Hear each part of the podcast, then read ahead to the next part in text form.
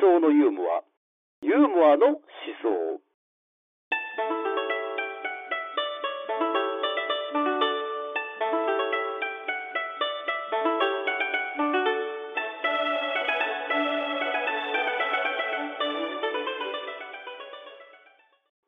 でそんな主人公なんですけど友人がいるんです。うん。これもうね友人のこのね配置もねずるいなと思ったのが、この友人はですね映画をずっと撮り続けてるって友達と、うんうんええ。趣味で映画を撮ってる友達はもう僕の唯一の友達でこの人もあなんていうかどういうふうなところに向かっているのかちょっとわからないというかそういう感じ。ただう映画が好きで映画を撮りたくて映画の知識とか撮り方の知識はある。っんうん。ていうような人なんですよ。うんうん。一番そういう人ってやっぱやばい やばいじゃないですかねでまず撮ってる映画の機材。はい。iPhone です、ああ、えーだだけですしかも。うん。だからもうその YouTuber よりもしょぼいじゃない。そうです。そうですね。機材が。そうですね。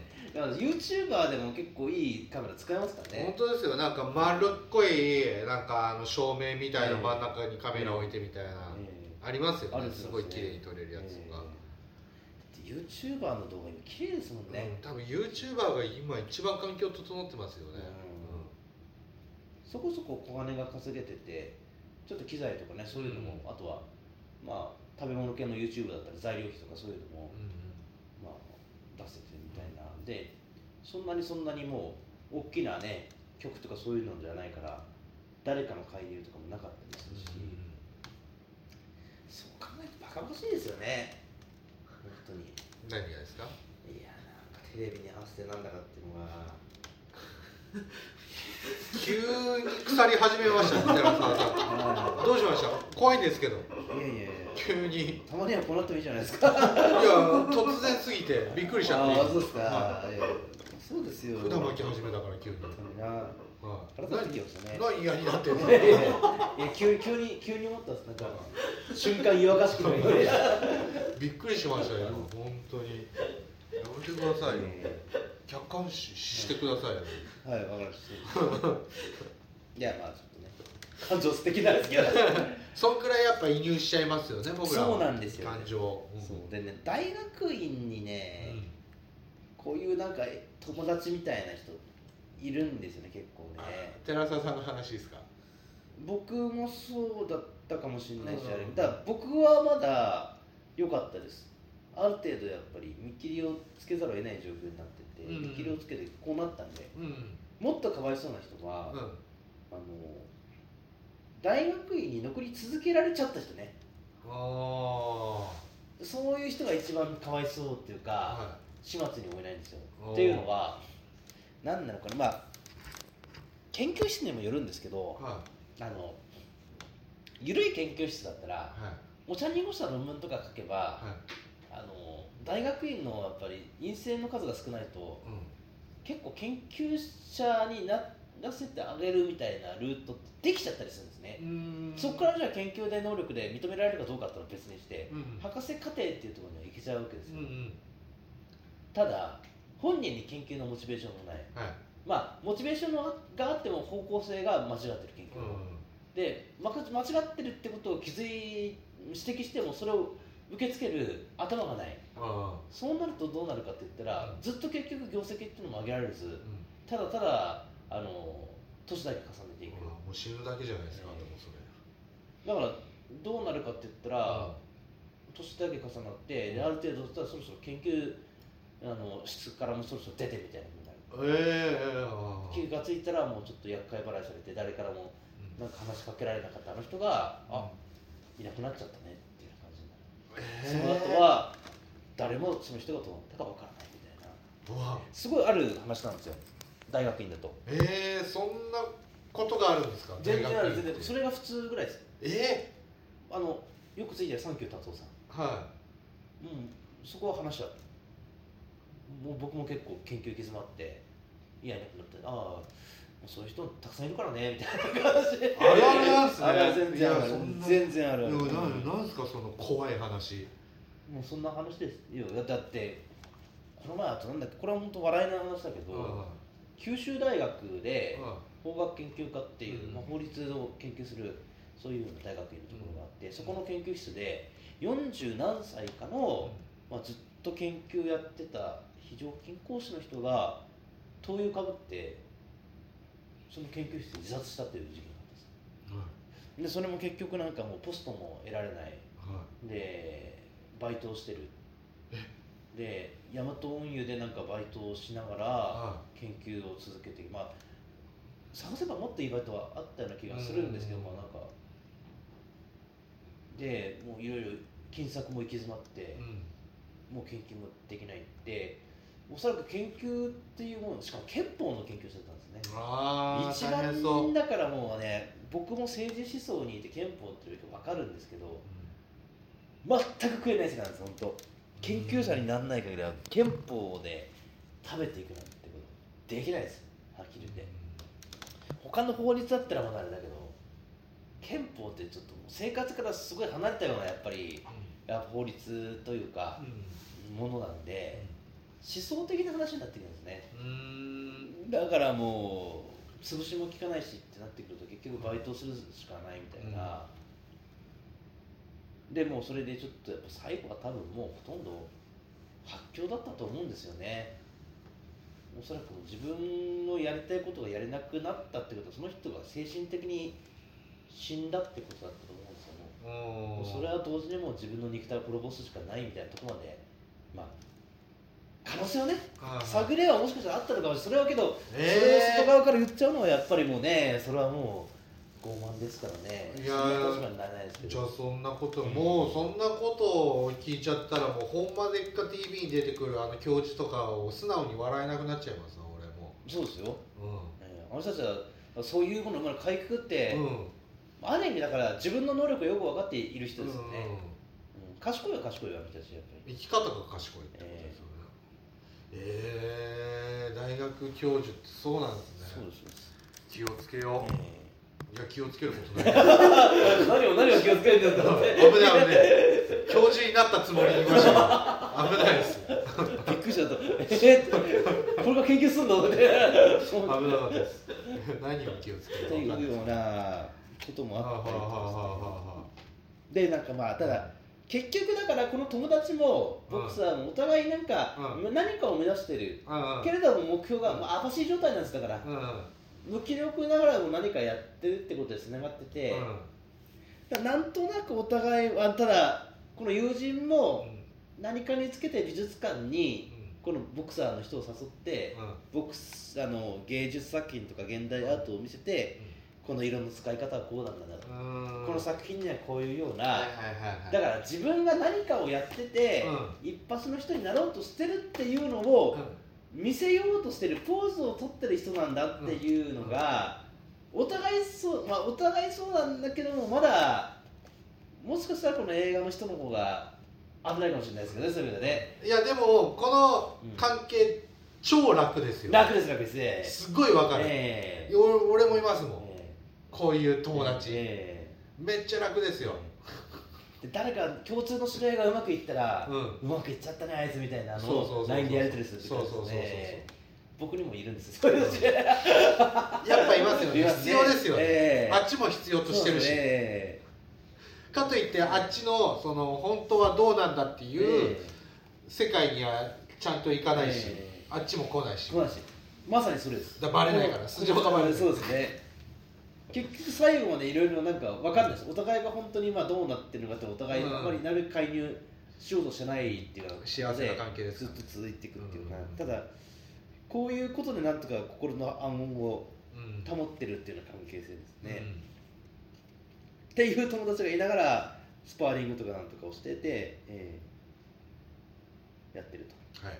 もう21だけど人生のことを考えるのにすごく飽きてきた。はい社会や政治が心の底からどうでもいい。あ自分より不幸な人もどうでもいいし自分より幸福な人もどうでもいい。あ憐憫。憐憫っていうのは憐れみとかって言いますね。あ嫉妬も憐憫も嫉妬も両方ない。そういう状態ですね。しかしバイトだけがある。ってー辛いですそういうような。ね地獄の日々じゃないですか。そうですね。バイトだけはあるんですね。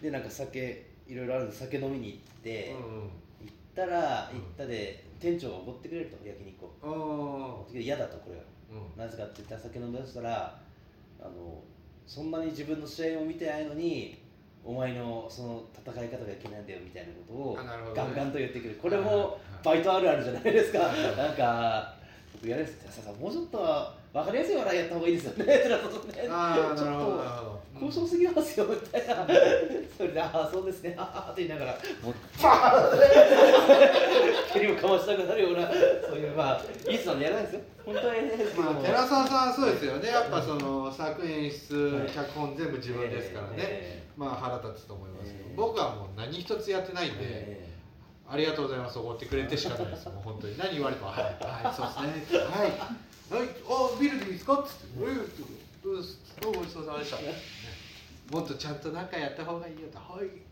言っときますっつって。ひどいですね、それやらないんですよね、やらないですやらやればいいんだけどさ、やれば売れるんでしょうけどね、やらないっていうところにああなたの罪があるんですね。スパーク残念ですね。そうなんですよ。そんな困難な生活をしてて、もう歩いてたらなんか住宅街の中になんか紛れ込んでうんはい。どうして僕はボクシングをやってんだろうって最初の通りですよ、ええ言ってるらしいですね。そのモードに入ってるわけですね、えーそうですね。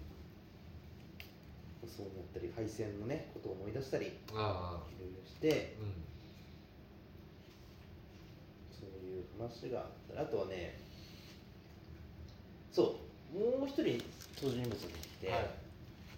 あのボクシングジムに入ってるんで、はでボクシングジムってあのプロボクサーもいながら、うん。まあフィットネスみたいな感覚で会員になるって人もやっぱりいるんですよ、ね、ファッションで会員になってるやついますよね、えーはいはいはい。でちょっと女の人がこの主人公のあのか入ってるボクシングジムに体験が、えー入会みたいなことをしてくるんですよ。はい。でなんとか2人女の人が入ってきてちょっと気立てのいいなんか綺麗な女の人とそれについてきた女の人う。ん。でこの主人公は、はまあちょっとその気立てのいい人は要領よくボクシングをいろいろこなしてきたんだけども、うん。もう一方の方はなんかそもそもボクシングにそんな興味ない。いうん。ただついてきてそれでやってきてでこの主人公の人がうん。このガールフレンドをになにしちゃうんです結局その女の人展開が早くて体験入会したその日になんかこの女の人のなんかパーカーかなんか来たんですよね。うんそれのなんか帽子のところにはい。番号かなんかさって入れて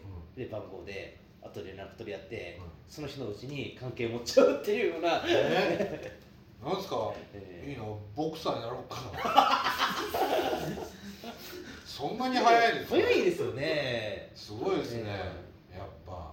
恥ずかしい話なんですけど昨日芸人の同期でなんかあの花見に行ったんですよ。はいはいはい。でなんかもう本当僕はやりたくなかったんですけど。今年の話ですか？今年の話です。昨日の話です。あ花見に行って、はい。それなんかもうババ抜きやって、あはい。なんかもうドベ2になったら、はもう無理やり女の人に声かけて、はなんか連れてくるみたいなわそういう。めっちゃめっちゃすごいいいノリじゃないですか。大学生みたいな。生活みたいな。プロの芸人じゃないですねそれ。最悪。なでねやっぱ上手い人は上手いんですよ、うんで僕も一回ドベになって、うん一発目声かけるって役目になって、当然もうなんかうん無理ですよ、緊張しちゃいますし、えー言葉わかんないですよね、なんて言えば。で一番その中で芸人と元芸人がいて、あの一番うまかったのは芸人辞めた、今東武鉄道で働いてる同期がめちゃくちゃうまくてちゃんと女の人3人呼んできて飲むところまで。あれ？それ月水金クラスじゃないですか？科目のクラスですよ。あれごめんなさい。ここでしか分かんない話を月水金科目の置いてえー、そうなんですね、えーだからなんかねちょっとまあそれはそれとして、適性はありますよやっぱりね、うん、やっぱその、ええ寺澤さんやっぱその連れてこられてからの、やっぱそのスロースターターだと思うんで、えなんかそのあのねその燃焼系？です、ええ。いやだからねこの感覚は分かんないですよね。さっとなんかそうフードに番号を入れてそれでこれは嘘を感じたんだ。嘘というかあれだね。小説として短編で芥川賞に出さなきゃいけないってなってくるとそれ辺遊ばんないと話にならないっていうのもあるんで結局それやって成立するのキムタクだけですから、そうですね。うんこれをもしドラマ化するとしたら主人公キムタクでしょそうですね。ね。10年前の20年前のキムタクかな。ですね今なら菅田将暉あたりが。そうですね。菅田将暉なんかね映画でも確かボクサーの役やってるし、うん。でも主人公で。そうそう。僕らみたいなやったらセクハラで捕まるだけそうですね。多分僕らみたいな主人公でやったらその配給会社は潰れますので、え潰れます、ーピエールだけかお前のせいだみたいな感じで。なんかしらなんかよくわかんないええ。とこまで僕らがあの責任を負う感じになります、はい。すいませんでした、はい。とりあえず炎上してるな。って、いうような、だからこれが立ち悪いんですよね、立ち悪い、えー希望もない夢もない。うん。だけども女の人がついてなんかちょっと関係を持ってほどそこそこの楽しみはあってみたいな、バイうん、そうですよ、あの性欲はあるじえゃないですか、ー性欲あるんですよ。だからそこがまた逆にどんどんどんどんなんで自分がボクシングやってるんだろうみたいな疑念が増していくところなんですよ。今これでもうすでに幸せがあるのにだから立ちこのガールフレンドなんですね。うん、うん、恋人ではないんですよ、うん。なぜかって言ったらこの付き合ってるんです。うん、別の男とその上で関係を持っててっていう感じでもうそれ OK だって言って関わってるみたいな。非常に壊れやすい。ちょっと僕もこれこの回でちょっとツイッターでつぶやきましたけど不安定なうん人たちなんですよね、出てくる人みんなが。非常に不安定を生きてる人たちうんのやっぱ話なんですよ。はでそんな感じでやってたらある日ねですねこの主人公のボクサーいがは今までついてたいはい。あのトレーナーの人っていうのが、うんうん。ちょっと忙しくなってきたから、はいはい。俺ちょっと外れて他の人に見てもらうわっていうふうなそういう含めが来るんです。でこれはどういうことかって言ったら要はそのトレーナーが自分に見切りをつけたもうこいつにはもうちょっと可能性がないからっていうことで見切りをつけたんじゃないかっていうふうに彼はうん思うわけですね。ですね。でここの主人公がね結構ね意固地というかうん。うん自分のやっぱり感覚にとらわれがちなうん。なるべく他者の言葉っていうのをなんか弾く。うん。言われても多分自分の解釈で言葉っていうものを捉えてしまう。だからなんていうのかなピン芸人ですね。そうです。ピン芸人ですよ感ね覚すごい、ええ。ものすごいなんか鉄の球体みたいに丸くて引っかかりがないようなある意味現代の人っぽい言ったらそうなのかもしれないですよね、そういう感じのキャラクターですよでもしかしたらそのトレーナーの板は他にあったかもしれないですよ。もうちょっと別のトレーナーつけた方がいいなとそうですね。っていうようなうん感じでつけたのかもしれないですけど、うん。その想像力すらも今ないぐらいに、うん。これでもう社会のか政治どうでもいい。憐憫ももうあと嫉妬もないっていう人なんですから。自分自分にしか興味がないっていう人なんですから。もう SNS にあの、ええ面白動画上げるって炎上する人たちみたいな感じですね、そうですね、想像ができないですもんね、全部自分を肯定する。うんうんなんか自分にしっくりこないものがあったらそれを批判する、うんうんそういうことでしか自分っていうものを保てないってうんいう人、でだこの小説の多分一番大事な最重要な人物だと思うんですけども、うんうん。代わりにトレーナーになったのはこの梅吉さんっていう人なんです、梅吉、はい。はいはいはいはい。いい名前ですねそう梅吉。全部カタカナで梅吉ですね、でこの人ももともとプロボクサーをやってた人なんですけども、はちょっと試合を出なくなっいて、うん。本人的にもちょっと一回ボクシングの試合っていうことから距離を離れてそれでちょっとトレーナーっていう立場からボクシングっていうものに関わってみようと思ってる、もしかしたらそれでまたボクシングに行くかもしれないしこのままトレーナーに行くかもしれない。ただまだわからない。うんうん。でそんな人がこの主人公のトレーナーになるわけです、うんで良さそうですけどね、ええ。話聞くと。で結構梅吉さんは実はもうこの主人公のボクシングっていうのも試合会場に行ってあ見てるわけですね。結構見てて。うん。で、まあ、ちょっと細かい話はできないんですけれども、この梅吉っていうのがね割と的確なことを言うんですよ。結論から言うと、うん。すごい今度のじゃあ対戦相手、うん。というかまあまずはそのこの主人公のボクシングの特徴ですね。うん。それをやっぱ言っていくんです。でもしかしたらボクシングってこうやってやんなきゃいけないのかもしれないっていうのにとらわれてるのかもしれないけどもあなたの体型だともしとか体の特徴。まあ、肩甲骨がすごい柔らかいからもしかしたらなんかストレートよりもフックの方が、うん。あのちょっと効く。まあもしかしたらストレートよりのフックなのかなあー建設的。っていうっていうようなこととうか、ん。なんかボクシングってもっとこういう体勢取んなきゃいけないと思ってるけども体型的にそれもうリーチとかの問題で難しいから、うん。腰痛めるでしょあんた。痛めるみたいな、あやっぱりそうだだったらそんな形にとらわれなくてもいいんじゃない？自分のやりやすいやり方でやった方がいいんじゃない？のとかっていうことを、だから結構ねノリが軽いんですね。これうん。これうまいのがちょっとねファーストコンタクトでなんかすごい嫌だな。すごいノリが軽いなんか業界人的ななんか悲し方をするような軽い人間として梅吉ってのが出てくるんで、なんかちょっと主人公からするとちょっとやっぱりただでさえ人にバリアを張って、うん。やっぱり関わってる人なのいきなりそういう異物というか、うんうんなんか自分の感覚とか間っていうものをなんか崩してくるような存在っていうのが急に出てくるんですねお。前のパーソナルスペースどうなってんだよっていう感じですよねそうですね。だからそういう想像力もない。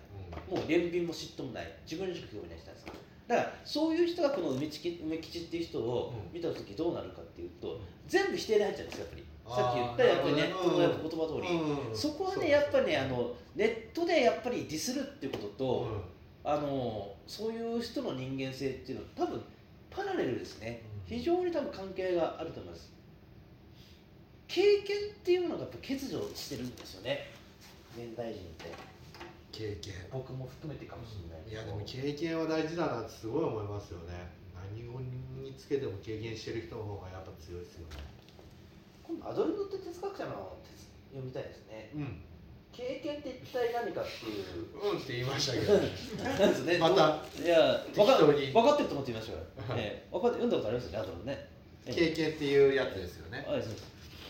わ経験って本はないですけど。はい。だけ要は。もう読んでないです、逃げた。早速逃げた。早かった。今日は手手が早いですね、はい、ヒットアンダーウェイで、ええ。経験って僕はこれを経験しましたとかって言うけれども、本当に人が何かを経験する時ってのはすごい気持ちが悪くて気分が悪くて嫌なことなんだっていう。ただ現代の人ってそれをやっぱりなくしてしまう。なぜだったらその気になれば自分によって都合のいいものしか周りに並べることでしかやんなくてもそれで生きれちゃう環境うん、まあそうですね。あるから。生きていける、うん。全然だからそれは同時にもしかしたらはい。自分が満たせてるだけでそれに関わらされてる人とかが社会とかっていうのは迷惑になってるんじゃないかって話なんですよ。もしくは知らず知らずのうちに自分が心地よいことを何か心地いいって社会にいる以上他人に関わらないってことってできない、どんな引きこもりであってもやっぱ家や、それが家をじゃあ誰がねやっぱり家賃払ってるんだとか、うん。建てたんだとかなってくるとそこには人の存在が介在してくるわけで、っていうことまで考えられるようになって初めて経験なんじゃないのって議論を立てるのがアドロノさんなんです。へええーすごい。ややこしい人だ。からちょっと経験の哲学みたいなうん。ものというか、他者他者論とはあんまり言いたくないんですけどもそういうものに踏み込んでる小説ではありますね、その点ではお話でもこういうなんか梅吉さんみたいな人が近くにいてくれたらすごいですけどね、うん。うん。そうなんですよ、うん。お笑いもそうじゃないですか、なんかうん。漫才ってこうしなきゃいけないと思ってるけど、うん。違うじゃないですか、うん。何でもあるじゃないですか、うん。ね。若手の子とかもうん。そういうお陥りがちですけど、あなたの街で思想のユーモア、ユーモアの思想を行いませんか？セミナー、個人の勉強会、各種イベントなど、ご要望に応じて出張読書会の開催が可能です。読書会開催のご相談は、ご案件の内容とご住所、ご氏名、お電話番号をご明記の上、e メールアドレス、mothersAwa アットマーク gmail.com マザー .terasawa アットマーク gmail.com までご連絡ください。